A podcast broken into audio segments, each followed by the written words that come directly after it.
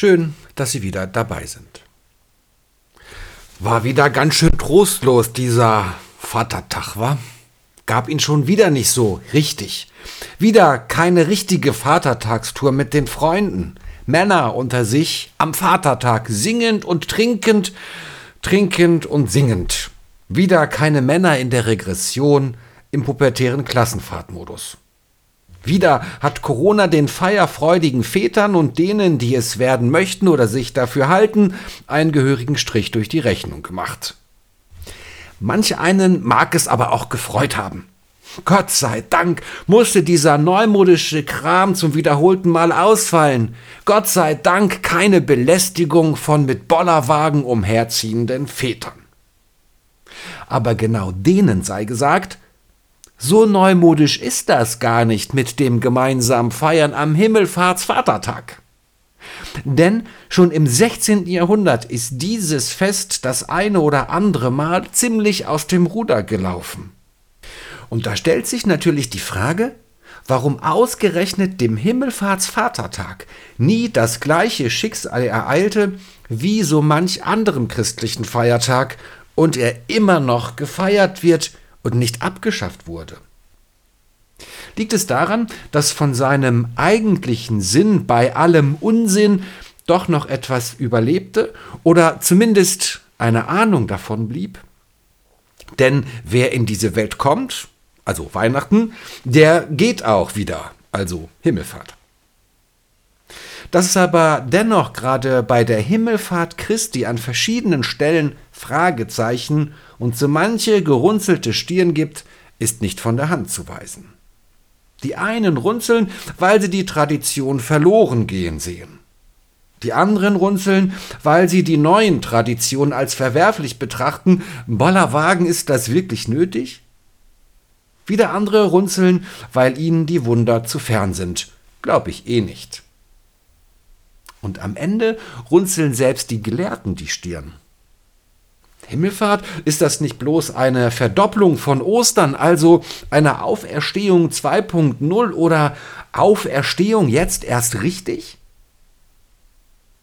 Dass ein Mensch, wenn er mit großer Wucht gen Himmel eilt, eine Art Abdruck auf der Erde hinterlässt, wird einen aufgeklärten Menschen des 21. Jahrhunderts vielleicht gar nicht besonders beeindrucken. Und das obwohl man sich diesen letzten Fußabdruck Jesu auf Erden noch in der Himmelfahrtskapelle in Israel auf dem Ölberg ansehen kann. Ein Fußabdruck Jesu, ja, Sie haben richtig gehört. Nun, das Wunder ist des Glaubens liebstes Kind, sagte schon Goethe, und das, was man dort in dieser Himmelfahrtskapelle sieht, wird eben als Jesu Fußabdruck verehrt. Da geht es nicht um Geschichte und Tatsachen, sondern da geht es um Glauben. Und der Deutsche, der immer alles ganz genau wissen möchte, fragt natürlich erstmal, welche Schuhgröße hatte Jesus eigentlich? Obwohl die Antwort auf diese Frage überhaupt nicht wesentlich ist, also ganz unwesentlich, um sich in der Nachfolge Jesu zu üben. Wie dem auch sei. Himmelfahrt, da bleiben Fragen und Stirnrunzeln.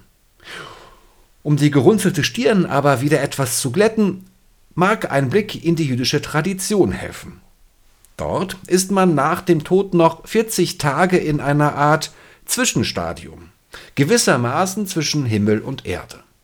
Da ist man irgendwie noch gegenwärtig, wenn auch mit zunehmender Dauer abnehmend. Ein Gefühl, das uns nicht ganz unbekannt ist. Dieses Gefühl, dass der Verstorbene gleich wieder zur Tür hineinkommt, so als ob nichts gewesen wäre. Auch wenn dieses Gefühl mit der Zeit abnimmt, so ganz verschwindet es nicht. Und genau davon erzählt auch die Bibel. Jesus ist da, kommt durch verschlossene Türen, begleitet die traurigen Jünger auf ihrem Weg, teilt das Brot, schaut bei der Arbeit am See vorbei und dann, nach 40 Tagen am Himmelfahrtstag, endet die unmittelbare Nähe Jesu. Am Vatertag. Denn an diesem Tag kehrt Jesus zurück zu seinem himmlischen Vater. Und ich finde, das kann man durchaus als Fußabdruck verstehen. Einen Fußabdruck des Glaubens, einen Fußabdruck, den Jesus in unserem Leben hinterlassen hat. Ein Fußabdruck, der dafür sorgt, dass dieser Feiertag, dieser Himmelfahrtsvatertag noch nicht abgeschafft wurde, sondern noch immer gefeiert wird. Also für mich ist der Himmelfahrtsvatertag keineswegs trostlos gewesen. Auch wenn es mit den Kumpels sicher wieder nett gewesen wäre.